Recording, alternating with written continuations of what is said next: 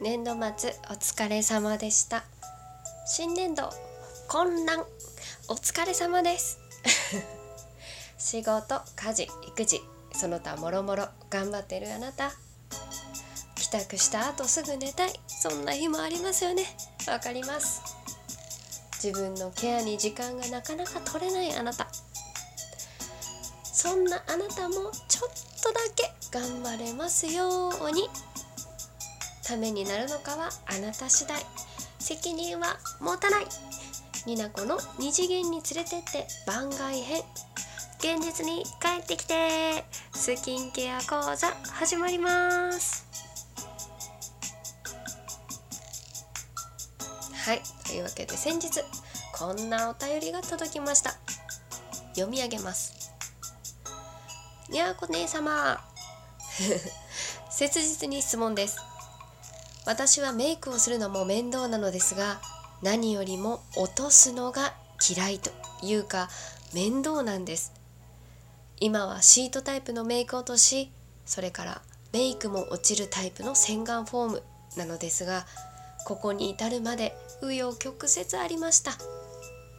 なんか一発ですっきりした感じがないんですよ。どうやってメイクを落としていますか？何かおすすめはありませんか？コツとかはありますか？落とし忘れる以外に NG 行為はありますか？助けてにゃーこさん。帽子を編むのにハマっている。10日陶器より。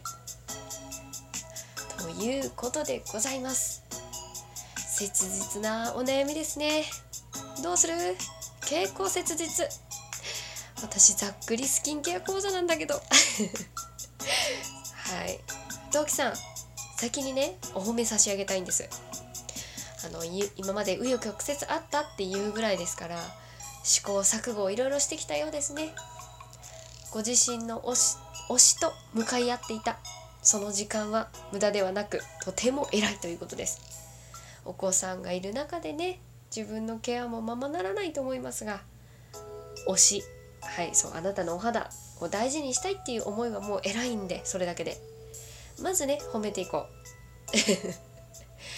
今日はできるだけね陶器さんの希望に合ったクレンジング洗顔の仕方をおすすめしたいのと、まあ、聞いてるリスナーさんにもまあためになることがあればな思って撮っておりますのでどうぞよろしくお願いいたします。噛んじゃった。はい。でまず思い出していただきたいんですけれども私がさっきから言ってます。はい思い出して。あなたのお肌は？はい。はい赤ちゃんのお肌。はいあなたのお肌は？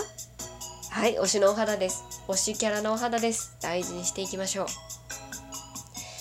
でまず質問いくつかありましたがどんな風にして私が落としているか気をつけているかメイクの落とし方ですね、えー、私がしていること。まず考え方として基本的に思っていること。メイクをした時間とメイクを落とす時間は同じ。もしくはそれ以上の時間落とす時間をかける。これを大事にまずしてます。そりゃそうよ。書いた時間と消す時間は一緒。っていうね。じゃあ耳が痛い話ですよ。そうそう。で基本的に2パターンに分けて気をつけてます。あの濃いメイク。うん濃いメイクの定義はあのウォータープルーフのマスカラとかアイラインとかを使って下地ファンデーションしっかりメイクをやった時っていう定義で濃いメイクをした時は絶対最初に専用のリムーバー、えー、ポイントリムーバーメイクポイントリムーバーかな。であのマスカラアイアイメイクとあとリップ口紅は落とすようにしてます。はい。最初にポイントメイクをしっかり落とした後全体のクレンジングをしていく。これが濃いメイクをした時の大幅大まかな流れ。でナチュラルメイク。私のナチュラルメイクは基本的にマスカラがあまり好きではないのでマスカラなしアイラインは引くぐらいな感じでファンデーションもポインな厚く厚塗りはしないぐらいな感じなんですけどアイラインもマスカラも基本はお湯でオフできるタイプを選んでます。でまあ、ポイントリムーバーを使う時もあるぐらいな感じかな。でナチュラルメイクをした時は、まあ、基本的にはそのポイントで、ま、全体を落としていく。で落とし方。これは両方に言えるんですけれども皮脂腺って言われるですねお肌を守る油が出やすい部分っていうのがあってそこはメイクとその皮脂が混ざると酸化してニキビができやすくなる。はい。ということがございます。それが T ゾーンですね。おでこ鼻鼻筋顎。この T 今やってるよ。T ってやってる。T ゾーンは絶対に最初にクレンジングをのせる場所です。このね数秒の違いが大事。本当数秒なんだけどね。って私は信じてやっている。最初に T ゾーンに乗せて T ゾーンをくるくるしてから全体につけてくるくるしていく。でできれば鏡を見る。あの鏡を見ると見ないではねあの力の入れ具合は全然違うと思います。で基本薬指を使って細かいところはね落としていく。力が入らないからこの指。でクレンジングの量はケチらずたっぷり使っていく。あまりにもねたっぷりだと落とすのがあのゆすぐのが大変だから。基準量は守りたい。そしてたっぷりケチらないっていうところが気をつけてる。私の落とし方ですかね。メイクのメイクによってちょっと変えているって感じです。でクレンジング量ですねまず。あのおすすめのクレンジングは何ですかって言われても私は一概にこれですとは言えないと思ってます。理由としては、えー、その人の肌質だったりその環境によっておすすめが変わってくるから。でおすすめって難しいんですけど洗浄力が高いか低いかっていうのでそのテクスチャーとかその商材が変わるっていうか一番洗浄力が高いのがオイル。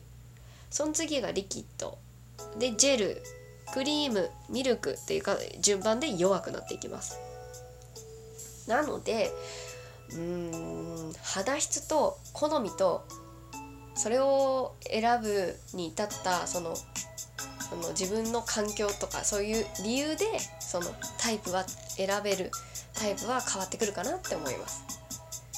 でクレンジングと洗顔はその肌に合わせて組み合わせるとうまくいくと思ってます。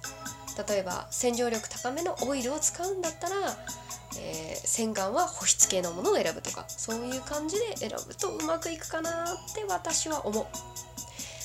で陶器さんの場合は一応ね詳しく聞いて敏感肌ではない普通肌だとは思うけど自分はちょっと乾燥肌だと思ってるっていうとこまで聞いたんででもあの希望としては2つ。時間をかけたくない。すっきり落としたい。ここを重点的に考えて私は2個パターンを考えた。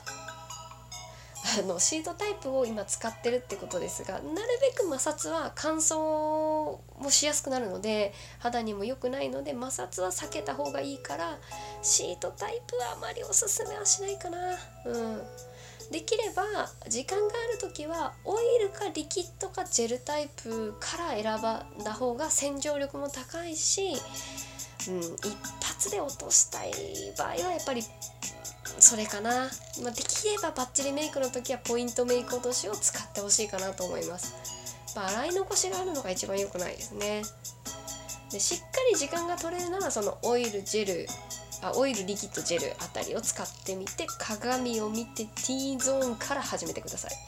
で1分くらいで優しくこうくるくるしてもらってゆすぐっていう流れがいいと思います、うん、でその後保湿機能のある洗顔料で洗顔をしていただくのがいいかな。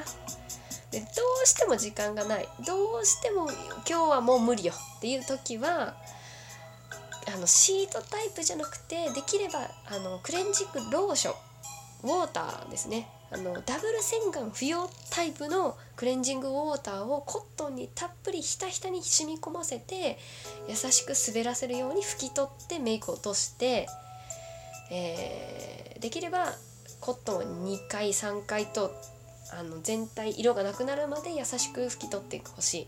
で仕上げに、まあ、ダブル洗顔不要と書いてますけれども、えーと、拭き取り化粧水とか普通の化粧水でもいいので保湿をしながらそのクレンジング量を拭き取ってほしいな。でそれでもちょっと頑張れるんだったら洗顔も保湿系の洗顔で洗顔をしてほしいと思います。